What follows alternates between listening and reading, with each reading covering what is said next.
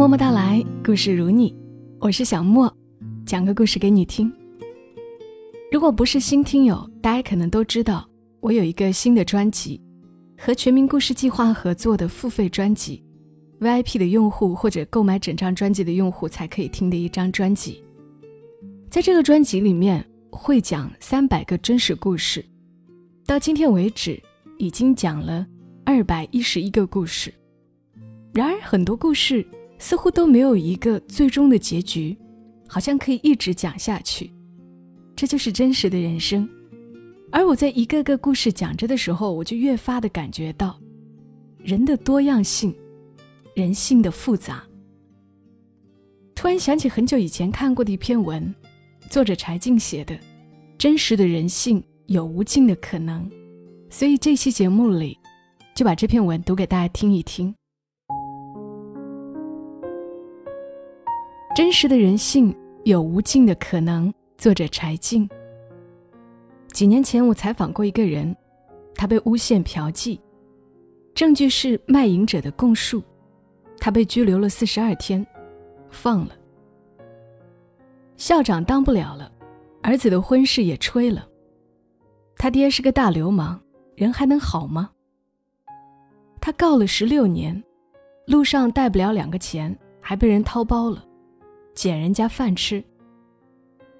我问他最难受的是什么？最难忍受，就是开党员会的时候，我不是党员了。他说：“我们找到了当年十五岁的卖淫者。既然这件事自始至终什么都没有发生，为什么在警方的询问笔录上，我看到你明确的说你跟这位校长有性的交易？”而且时间地点说得非常清楚呢。他说：“一切受人的指使。”他是普通中学生，离家出走，到了一个车站，有一个姓田的人给他吃了饭，然后让他卖淫挣钱。田想让校长给他做贷款担保人，贷款是违规的，校长不同意，这人要报复。就要求这女孩作证与校长发生过非法的性关系。田说：“如果不这么说，给你扔海里喂鱼。”他做完证，后来就返回了家乡。采访他时，他是一个孩子的母亲。他说：“我就希望老人好好保重身体，就深深的向他道个歉吧。当初因为我年龄小、幼稚、不懂事。”对他造成这么大的伤害，对一个人来说太不容易了。我转述给校长听，校长说，十几年来，他只需要写一封信来，就可以澄清一切。你十几岁不知道这事儿的轻重，二十多岁还不知道吗？办错案的警官，采访时他将近四十岁。案子已经纠正了，他当初的认定程序和证据都有明显的问题。我问他：“您是否想过，过了这么多年，去看一看李校长？”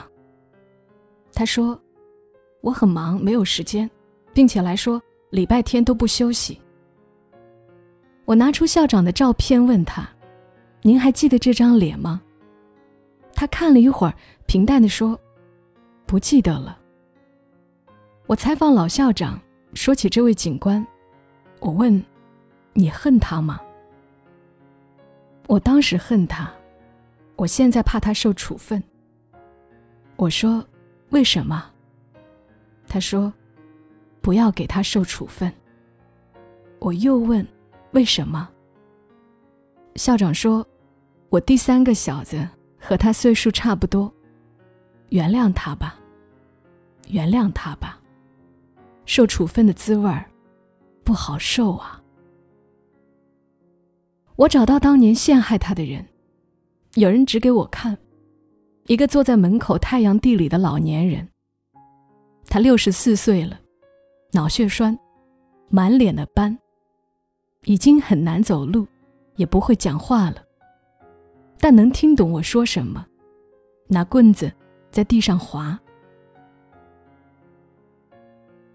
您能帮我回忆一下吗？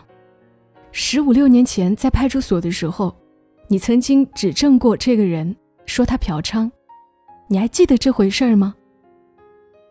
他点头。有没有这回事儿呀？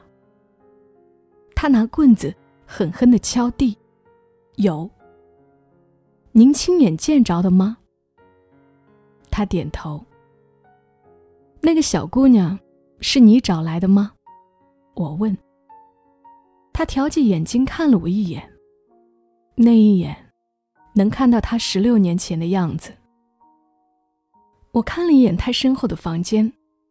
他住在一个柜子大小的三合板搭成的屋子里，被子卷成一团，旁边放着一只满是机构的碗，苍蝇直飞。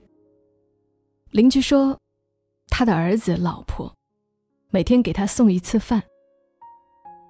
我问他：“你现在这个病，有人照顾你吗？”他摇头。我问：“你现在有钱吗？”摇头。孩子呢？不来看你？摇头。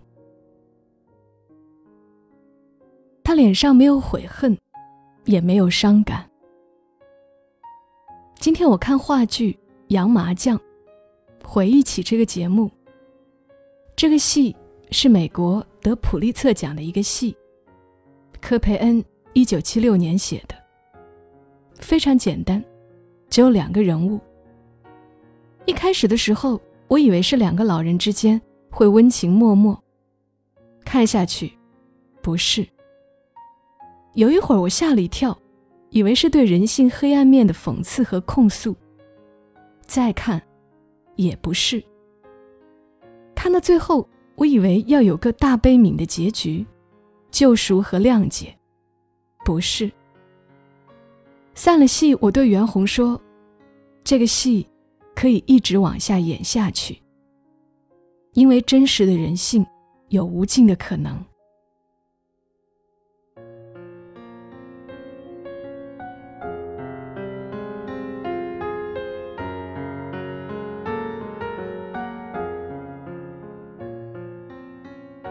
好了，是不是很沉重的文字？这里是在喜马拉雅独家播出的《默默到来》。如果你也偶尔刷微博，看到一些新闻的时候，可能脑子里就会冒出这么一句：“真实的人性有无尽的可能。美好的是人性，罪恶的也是人性。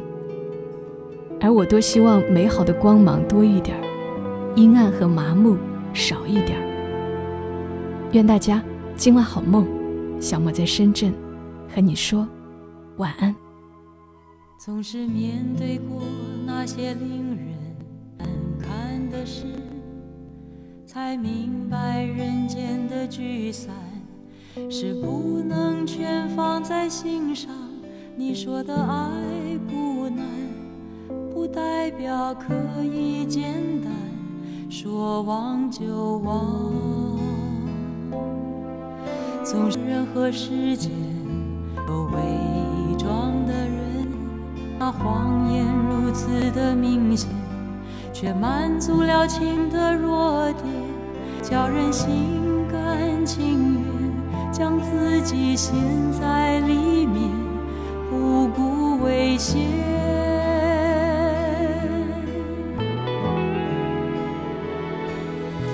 点亮霓虹灯，粉刷着黑夜，不会那么深。